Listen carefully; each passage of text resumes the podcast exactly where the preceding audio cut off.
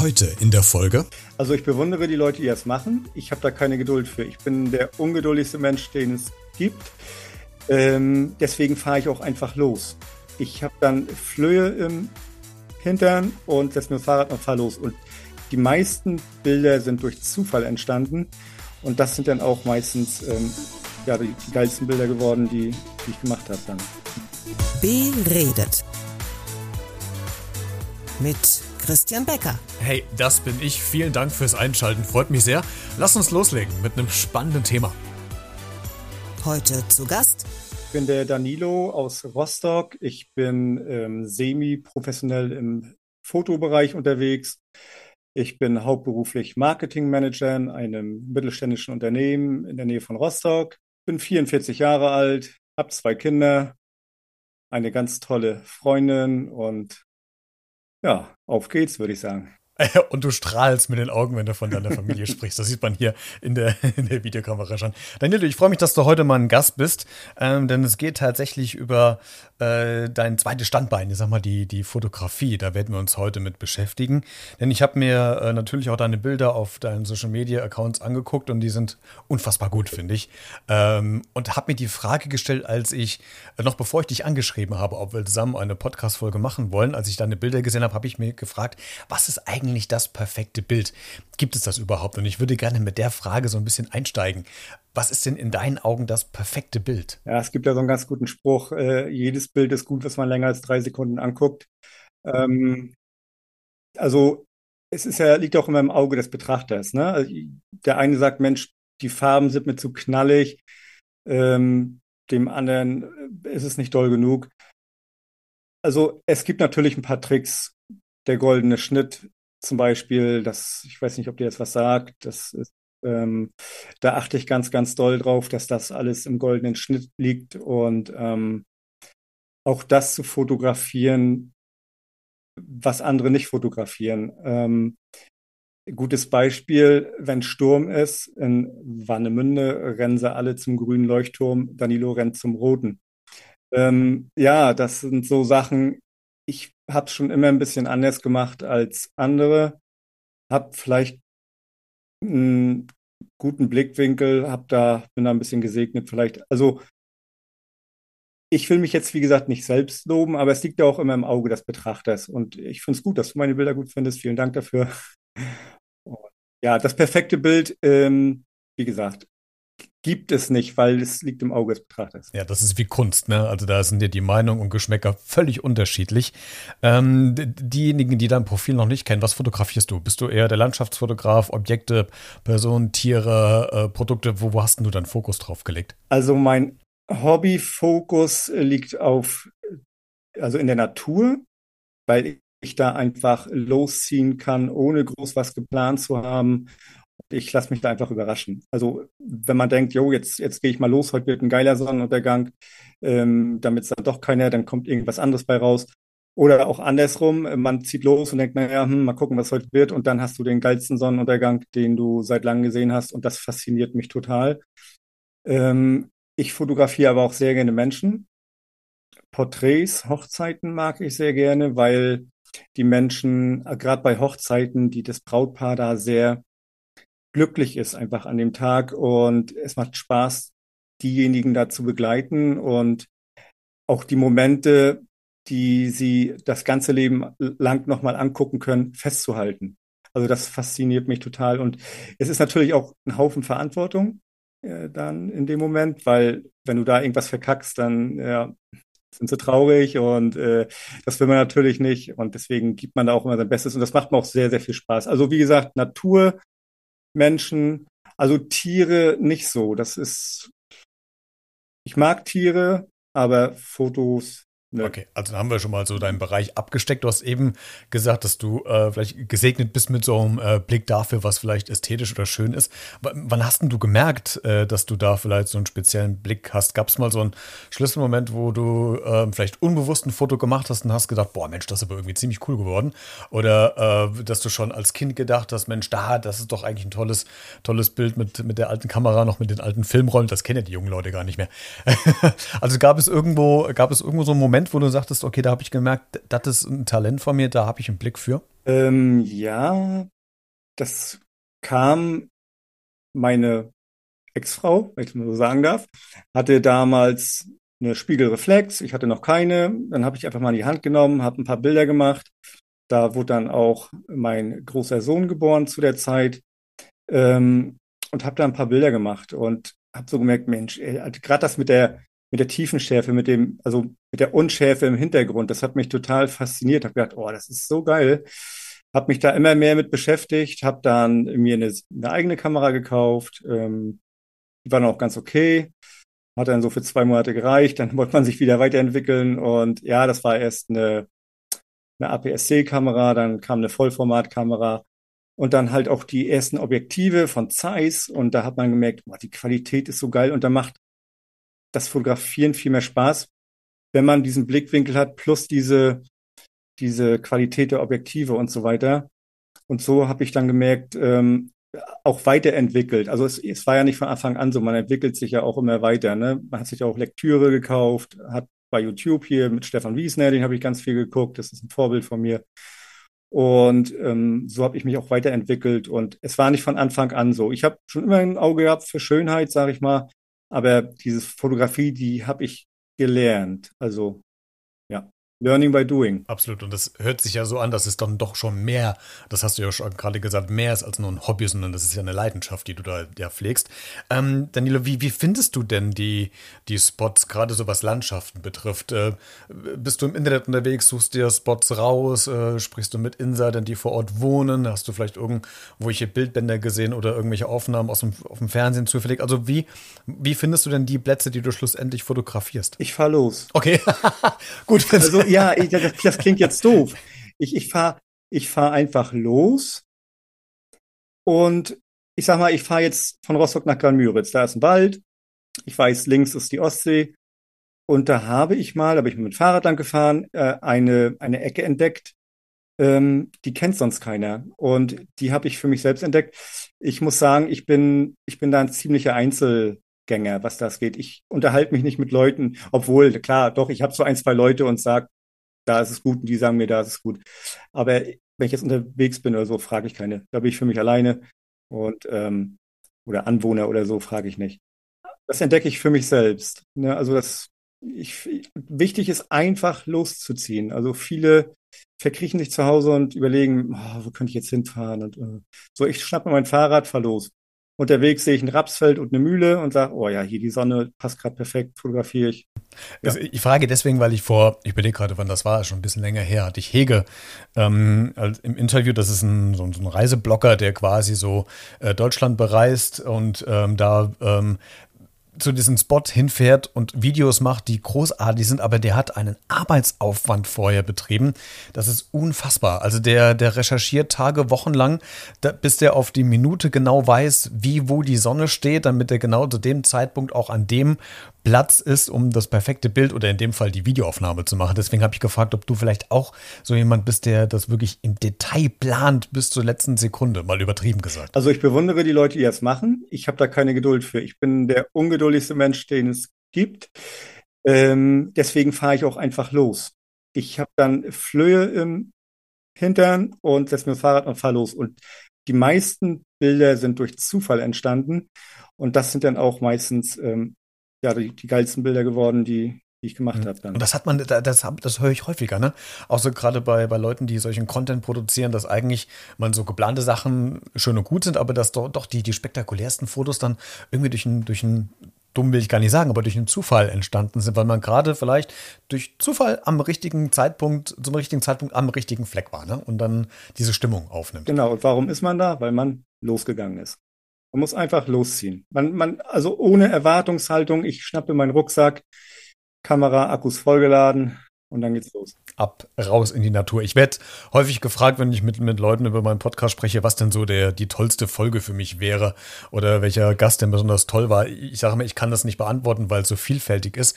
Ich gebe die Frage jetzt an dich weiter. Was ist denn dein spektakulärstes Foto, was du jeweils gemacht hast? Oh Gott. Ah, doch, da habe ich eins aus dem Gespensterwald. Das war auch totaler Zufall. Ich weiß nicht, Gespensterwald sagt dir bestimmt was, ne? Hast bestimmt ein paar Bilder gesehen? Nee, sagt mir gar nichts. Ja, dann, dann äh, guckt nochmal alle schön auf mein Profil. da habe ich ganz viele Bilder. Verlinkt wir in den Shownotes. ganz viele Bilder vom Gespensterwald, der ist in Nienhagen an der Ostsee. Da bin ich im Herbst um 17 Uhr hingefahren.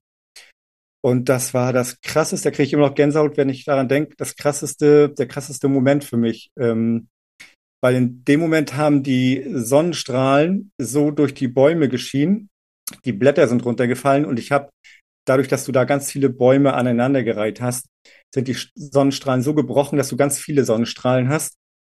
Und das war so eine mystische Stimmung, dass ich da sagen kann, das war das geilste Zufallsfoto, was ich heute gemacht habe. Hast du auch mal an, an Fotowettbewerben teilgenommen mit, mit solchen Fotos vielleicht? Und? Ja, ja. Also damals, wo es die View noch gab, das war vom Stern. Äh, da, ja, ich war sogar schon mal im Stern auch, also online im Stern. Da habe ich ein paar Bilder des Tages und so und oder Bilder der Woche, Bild der Woche ähm, wurde ich ausgezeichnet. Äh, ich bin, was das angeht, ich schicke meine Bilder nirgendwo hin. Aber da war ich angemeldet bei der View online und die haben das dann halt für sich immer so rausgesucht und durch Zufall haben sie mich dann da gewählt und aber ich schicke keine Bilder irgendwo hin. Das obwohl zum NDR damals, wo ich angefangen habe, NDR MV, die haben das dann auch gezeigt abends im Fernsehen und das war schon ganz cool. Aber das sind die, die tollen Landschaftsaufnahmen, die man dann in so einem Nachrichtenmagazin zum Ende oder am Anfang Ja, genau, sieht, ne? die sind das. Ja, ja, oder vom Wetter oder so, ne? Ja, genau. hey, keine Sorge, gleich geht's weiter mit der aktuellen Podcast-Folge. Ich wollte dich nur ganz kurz darüber informieren, dass du dieses Projekt auch unterstützen kannst, denn dieser Podcast ist ja kostenlos, verursacht aber trotzdem für mich jede Menge Arbeit und Kosten, die ich natürlich gerne trage, aber vielleicht hast hast du ja Lust, diese Arbeit vielleicht ein bisschen zu unterstützen oder wertzuschätzen, würde mich freuen. Das geht ganz einfach über eine kleine Spende via PayPal an b-redet.gmx.de. Alle Infos findest du auch in den Shownotes zu dieser Folge. Jetzt geht's weiter. Jetzt ist ja Danilo de, de, diesen Spot finden oder äh, gefunden werden, wenn es ein Zufallfund ist und auch das Foto machen, ja die eine Seite der Arbeit. Die andere Seite, die danach kommt, ist ja quasi noch die Bildnachbearbeitung äh, oder Bildbearbeitung an sich. Jetzt muss man ja unterscheiden, ob man jetzt ein äh, Brautpaar hat oder vielleicht eine Landschafts Landschaftsaufnahme, aber kannst du uns mal sagen, wie, wie viel Arbeit steckt nochmal in der Nachbearbeitung an solchen Bildern nochmal dran? Ähm, wenn man seinen Workflow für sich gefunden hat, dauert das nicht lange. Bei einer Hochzeit dauert das länger, bei Brautpaaren. Ne? Gutes Beispiel, ich hatte mal eine Braut, die hatte Herpes an dem Tag. Und da hast du dann wirklich auf jedem Bild, wo sie drauf war, musstest du den Herpes so wegmachen, ähm, dass der, wenn die sich das Plakat ausdruckt in, keine Ahnung, wie groß, dass man das nicht mehr sieht. Und das war echt ein Heidenaufwand. So, und wenn ich jetzt Naturbilder, also ich fotografiere nur im RAW-Modus, ne? nicht in JPEG. Das heißt, ich muss die Bilder alle noch bearbeiten. Hab mir da natürlich meine Presets abgespeichert. Das heißt, das sind vorgefertigte Einstellungen, die ich da schon äh, gespeichert habe. Da drücke ich dann auf den Knopf, wenn es noch nicht ganz passt, dann schiebe ich noch ein paar Regler hin und her und habe da so meinen Stil quasi ja, festgelegt. Die Übung macht es wie bei mir, wenn mich Leute fragen, wie lange brauche ich für eine Podcast-Folge.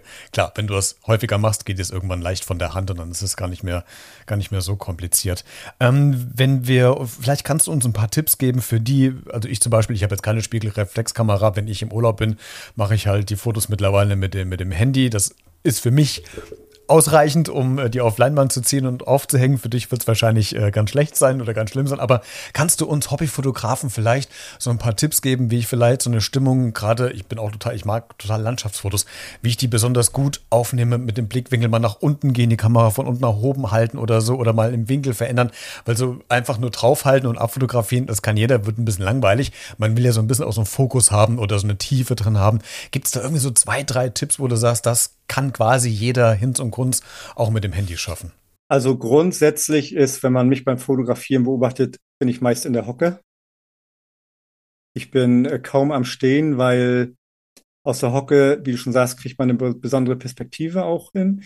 Ähm, von oben fotografieren mache ich ganz, ganz selten. Also ich muss auch sagen, ich habe auch mit dem Handy schon geile Bilder gemacht. Auch mit, ich habe ein iPhone und da ist sogar ein Bild auf Instagram äh, von einem Rapsfeld, wo eine mit dem Baum ist. Da war gerade so geiler Sonnenuntergang. Ich habe meine Kamera nicht mitgehabt, habe das Bild gemacht. Das war übrigens im Stehen, ja. ähm, äh, und das ist mega geworden. Aber meistens so Bodennähe. Ich bin meistens auf Bodennähe. und äh, was ich auch ganz oft mache mit den Objektiven, die ich habe, gehe ich sehr offenblendig. Also viele, viele fotografieren Landschaft ja mit einer, mit einer Zoom-Blende, also Blende 8 oder 11 oder wie auch immer. Ich bin meistens so bei 4, ähm, gehe aber auch auf 1,4, also mein Objektiv äh, hat eine Offenblende von 1,4 und wenn ich jetzt Ga ganz ja, kurz rein, was, was, was heißen die Werte? Sind das die Sekunden, wo die Blende offen ist oder nee. was heißt das? Also ähm, Blende 1,4 heißt, das Objektiv ist ganz auf. Also es kann ganz viel Licht einfallen und die Belichtungszeit ist so kurz wie möglich. Umso zuher ich das Objektiv mache, umso länger ist die Belichtungszeit. Das ist immer, ich habe ein gutes Beispiel. Wenn du die Augen zusammenkneifst, dann siehst du auch alles schärfer. Ne, also zumindest hat man das Gefühl, wenn man ein Buch liest und man kneift die Augen zusammen, dann wird alles so ein bisschen, also nicht ganz zu, sondern nur ein bisschen zusammenkneifen. Und dann wird alles ein bisschen schärfer. Und wenn ich die Blende zumache, dann wird die auch schärfer, dann ist alles scharf. Und wenn ich die Augen aber ganz doll aufmache, also die Blende aufmache, dann fokussiere ich dich jetzt gerade und der Rest wird unscharf. Und so ist das bei der Offenblende auch. Und äh, wenn ich jetzt in der Natur zum Beispiel ähm, im Gespensterwald die Bank fotografiere, die da steht, die fotografiere ich immer in Offenblende. Das heißt, die Bank wird scharf, der Hintergrund wird unscharf. Genau, also das bedeutet Offenblende und Blende zu. Wir schon mal Tipps von dem äh, Experten äh, bekommen, wie wir das auch quasi vielleicht mit unserer Kamera hinkriegen. Äh, Daniel, ich habe ähm, eine, ein Thema noch, was ich mit dir noch unbedingt besprechen muss, weil ja gerade so künstliche Intelligenz ja auf dem Vormarsch ist. Also wir können uns Bilder gestalten lassen, im, egal welcher Couleur, ob es Kunstwerke sind, ob es Landschaftsfotografien sind. Und die kann man ja fast von einem Original eigentlich fast gar nicht mehr unterscheiden, weil die mittlerweile wirklich ziemlich gut sind. Ist das so eine reelle Gefahr, wo man mal ganz provokativ vielleicht sagen könnte, wofür brauche ich denn dann die Fotografen noch, wenn ich quasi auch ähm, äh, Bilder jetzt schon mit künstlicher Intelligenz äh, erstellen kann? Wer weiß, was in fünf Jahren ist, was ich da alles möglich machen kann. Also, wie siehst denn du da die Entwicklung? Siehst du es als Chance oder eher als Gefahr? allgemein als Chance, als Gefahr auch. Ähm, momentan sehe ich es nicht als Gefahr, ähm, andere damit zu täuschen, weil ich sehe den Unterschied noch, also ich sehe den Unterschied noch. Laien vielleicht nicht mehr so, wenn jetzt ein KI-Bild sehen von der Ostsee und ähm, ich halte mein Bild dagegen. Also es ist schon, die Technik ist schon ganz weit vorangeschritten. Ähm, die KI kann jetzt aber zum Beispiel keine Hochzeit, wo ich äh, vor Ort bin, nach, nach Arm zum Beispiel. Ähm, Natur, glaube ich, da wird die Entwicklung so hingehen, dass, ähm, dass die KI das, denke ich mal, in ein, zwei Jahren wirklich sehr, sehr, sehr realistisch hinkriegt. Also, wie gesagt, momentan sieht man da noch, also ich sehe den Unterschied momentan noch ähm, zu arg. Ich habe, ich finde es auch sehr gut. Ich hatte sogar mal bei Instant kurz eine Seite über KI, habe da auch ein paar KI-Bilder hochgeladen, die ich entworfen habe. Ähm, habe ich gleich Schläge gekriegt von meinen Kumpels. Äh, bist du doof? Was bist du mit KI? Ich sage, ich finde das Thema cool, weil ähm, ich bin ja auch so ein Technikfreak und ich finde es einfach nur spannend, wo die Reise da hingeht. Ich habe mir so gedacht, so als, als große Chance, und korrigiere mich, wenn ich da vielleicht falsch liege, ist ja für euch Fotograf, äh, Fotografen ja auch die, die, äh, der Punkt, dass man ja quasi Bildbearbeitung durch KI ja noch effizienter wahrscheinlich gestalten kann, oder? Dass das Programm ja schon Störfaktoren oder ähm, Elemente rausfiltert, die vielleicht ähm, unpassend sind, wo das Licht nicht so optimal ist und das automatisch äh, wieder gegenregelt. Also das ist doch wahrscheinlich eine ganz große Arbeitserleichterung Erleichterung auch äh, für euch, wenn so eine KI die Fotos dann nochmal im Anschluss nochmal überarbeiten kann, oder? Definitiv. Also ähm, Lightroom zum Beispiel hat da jetzt eine KI implementiert, die ein verrauschtes Bild, ich weiß nicht, ob das was sagt. Wenn das so alles neblig ist und alles ver, ver, nee? nee, verrauscht ist, wenn, wenn die ISO-Zahl zu hoch war und ähm, das Bild hat ganz viele Krissel. So, das kommt durch den elektronischen, also durch den Sensor und der hat dann, da siehst du die Elektronik quasi drauf, also die ganzen Krissel so. Und die KI kann das ähm, entrauschen. Es dauert aber ewig. Also ich habe das mal ausprobiert, ähm, habe dann auf den Knopf gedrückt und habe dann bestimmt zwei Minuten gewartet. Und du weißt, ich bin der ungeduldigste Mensch der Welt. Ähm, habe dann aufgegeben, ich mache das lieber manuell. Photoshop hat jetzt eine Funktion, da kannst du tatsächlich äh, Menschen entfernen auf dem Bild und durch einen anderen ersetzen. Oder einen Leuchtturm hinzufügen. Aber das siehst du. Also wenn du, du könntest das niemals groß ausdrucken, weil du siehst immer dass da irgendwie eine Kante drin ist, die ja nicht hingehört oder irgendwas. Ich glaube, für die kleinen ja. Handybildschirme ist es ja völlig okay, weil da wirst du es nicht merken, aber je größer es wird. Ne? Ja, da ist es ja. okay, klar. Und deswegen sage ich auch, es ist grundsätzlich spannend, was damit alles geht. Mhm. Danilo, letzte Frage zum Abschluss, weil du ja eben äh, schon sagtest, naja, ähm, du bist ja sehr professionell unterwegs und äh, gerade bei Hochzeiten, äh, wenn da mal irgendwas schief läuft, äh, dann hast du wenig zweite Chancen, das wieder gut zu machen. Gab es mal einen Moment, wo du mal so richtig verkackt hast? Nein. Nein, echt nicht? Nein. Also Nein. jedes Bild, also jeder, jeder, jedes Shooting bis, bis jetzt ein Treffer. Ja, weil da muss ich sagen, da bereite ich mich drauf vor. Da, da geht das nicht, dass ich äh, Solari-Fari dann losziehe. Und also da achte ich wirklich drauf, dass alle Akkus vollgeladen sind, dass ich zwei Speicherkarten mit habe, ähm, dass ich meinen Blitz mit habe.